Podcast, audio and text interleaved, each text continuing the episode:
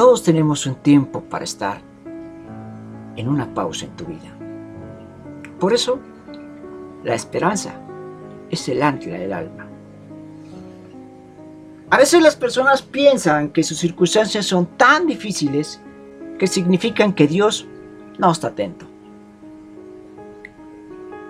La realidad es que nada está fuera del control de nuestro soberano Señor. En el libro de Hebreos, en el capítulo 6, en el versículo del 13 al 20, en la versión NBI dice, Cuando Dios hizo su promesa a Abraham, como no tenía a nadie superior por quien jurar, juró por sí mismo. Y dijo, Te bendeciré en gran manera y multiplicaré tu descendencia. Y así, Después de esperar con paciencia, Abraham recibió lo que se le había prometido. Los seres humanos juran por alguien superior a ellos mismos. Y el juramento, al confirmar lo que se ha dicho, pone punto final a toda discusión.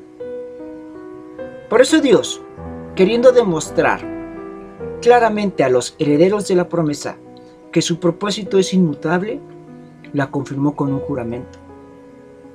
Lo hizo así para que mediante la promesa y el juramento, que son dos realidades inmutables en las cuales es imposible que Dios mienta, tengamos un estímulo poderoso, los que buscando refugio nos aferremos a la esperanza que está delante de nosotros. Tenemos como firme y segura ancla del alma una esperanza que penetra hasta detrás de la cortina del santuario hasta donde Jesús, el precursor, entró por nosotros, llegando a ser sumo sacerdote para siempre, según la orden de Melquisedec. Muchas personas en el mundo, tal vez incluso usted, están enfrentando a terribles tormentas en sus vidas.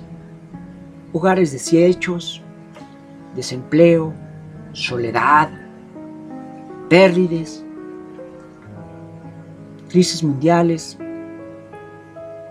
Estas cosas reducen drásticamente la esencia misma de nuestra esperanza en Jesús. Puede incluso parecer que estamos perdidos, a la deriva en el mar en medio de una pequeña barca durante una tormenta. De igual, de igual manera, los discípulos enfrentaron ese temor. Una ocasión que mientras cruzaban en un lago, en una pequeña embarcación, el tiempo imperó y ponían en peligro la embarcación y sus propias vidas. En su, en su desesperación acudieron a Jesús por ayuda. Pero al llegar con Jesús, se sorprendieron al encontrarlo dormido. Entonces gritaron, Señor, sálvanos, que nos vamos a ahogar. Mateo 8, versículo 25. Cuando Jesús despertó, los reprendió por su falta de fe y luego procedió a calmar la tormenta. Por medio de esta asombrosa demostración de su poder, Él demostró que era el Señor de toda la creación.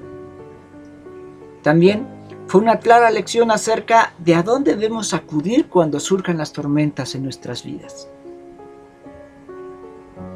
A veces las personas piensan que ellos viven circunstancias difíciles. Y que Dios no los ve, que Dios se ha olvidado de ellos, que no está atento, que se volteó, que tiene otras cosas que hacer, que no son tan importantes, que no son dignos de su amor. Eso, eso es lo que pensaron los discípulos hasta que el Señor se levantó para calmar esas turbulentas aguas. La realidad es que nada está fuera de control de nuestro soberano Señor. Cuando nuestro mundo parezca estar fuera de control, el Señor Jesús seguirá siendo el Señor de todo. Entonces, ¿qué debe de hacer usted cuando piense que Él está dormido? de gracias a Dios porque Él está en la barca con usted. Y después, Vea la situación a través de los ojos de la esperanza y la confianza. Ayer mencionábamos que tener una relación con Dios es como tener una póliza de seguro. Una póliza de seguro contra todo. Pero algo que debemos de entender es que tener esa póliza no nos exime de tener dificultades. El amor de Dios es tan grande que a pesar de que nos ama, nos dejó en este mundo.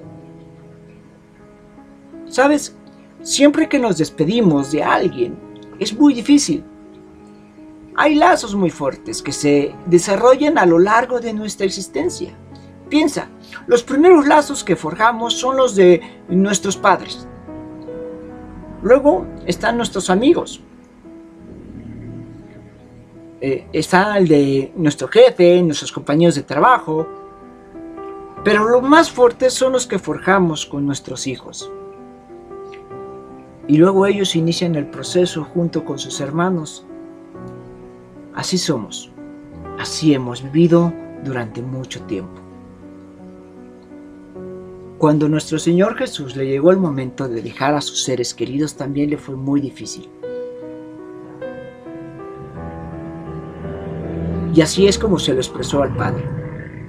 Esto lo encontramos en Juan 17, versículos del 11 al 13 en la versión NBI. Hablando Jesús, ya no voy a estar por más tiempo en el mundo, pero ellos están todavía en el mundo. Y yo vuelvo a ti. Padre Santo, protégelos con el poder de tu nombre. El nombre que me dices para que sean uno, lo mismo que nosotros somos. Mientras estaba con ellos los protegía, los preservaba mediante el nombre que me diste.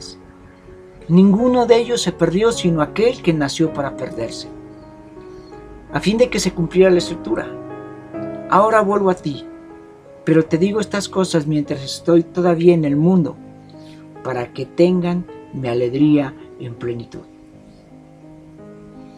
Si llegara a surgir en nuestra pequeña mente una pregunta como por ejemplo, Señor, si nos amabas tanto, ¿por qué nos dejaste en este mundo? Esa pregunta encontraría respuesta en esa misma oración del Salvador. La realidad es que era necesario. Y no solamente el hecho de que Él se fuera, sino también era necesario que todo su pueblo permaneciera aquí un tiempo más. Aunque nos dejó en un mundo de tentaciones, desilusiones y conflictos, donde las pruebas intentan quebrar el corazón y, las tristezas nos agobian el alma y nos acosan por todas partes. La realidad es que aquel en cuyas manos hemos sido encomendados es poderoso para guardarnos sin caída y presentarnos sin mancha delante de su gloria con gran alegría. Ese Padre Santo tiene el suficiente poder, sabiduría y amor como para quitar a su pueblo del mundo si eso le diera gloria o si ese fuera el verdadero bien para nosotros, para su pueblo. Observemos que el Señor no lo pide, ni siquiera lo desea. Él dice en el versículo 15, no ruego que los quites del mundo, sino que los guardes del mal.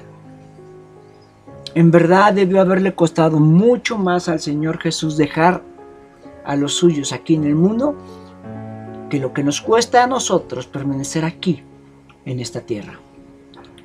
¿Sí? Es muy cierto lo que dice en Zacarías 2.8, que el que nos toca, toca la niña de sus ojos. Y también es cierto lo que dice en, en Isaías 63.9, que en toda angustia de ellos él fue angustiado. Entonces, la realidad es que el sufrimiento del Señor es mucho mayor que el nuestro. Y sí, también es verdad que no tenemos un sumo sacerdote que no pueda compadecerse de nuestras debilidades, sino uno que fue tentado en todo. Entonces, lo que el apóstol Pablo dice acerca de sí mismo en Colosenses 1:24 también es verdad, que cada miembro del cuerpo de Cristo aquí en el mundo, en tanto estemos expuestos a pruebas y a dificultades, estamos cumpliendo en la carne lo que falta de las aflicciones de Cristo, porque somos su cuerpo, que es la iglesia. Esa causa de esa tremenda gracia y paciencia de Dios, el que el pueblo haya sido dejado en el desierto, no es por otra cosa. Hay muchas lecciones que debemos aprender aquí todavía. Estas cosas son absolutamente necesarias y no se pueden aprender en otro lugar. Así que cuando piense que Dios se olvidó de usted, mejor piense en lo que te beneficia estar aquí, experimentando estas circunstancias que te hacen pensar que estás solo. La escritura dice, Solo Él puede librarte de las trampas del cazador. Salmo 91.3. Es claro que la escritura no dice que nos quitará al cazador. Nos dice que Él nos va a librar de las trampas del cazador.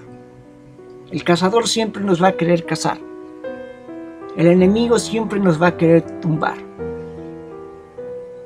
Pero la Biblia dice, su palabra dice que solamente Dios nos puede librar de las trampas del cazador. Porque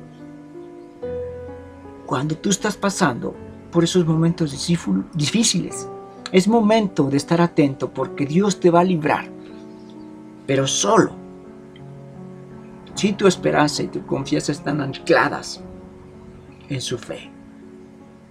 Yo soy Carlos Estrella y esto fue una pausa en tu vida. Bendiciones.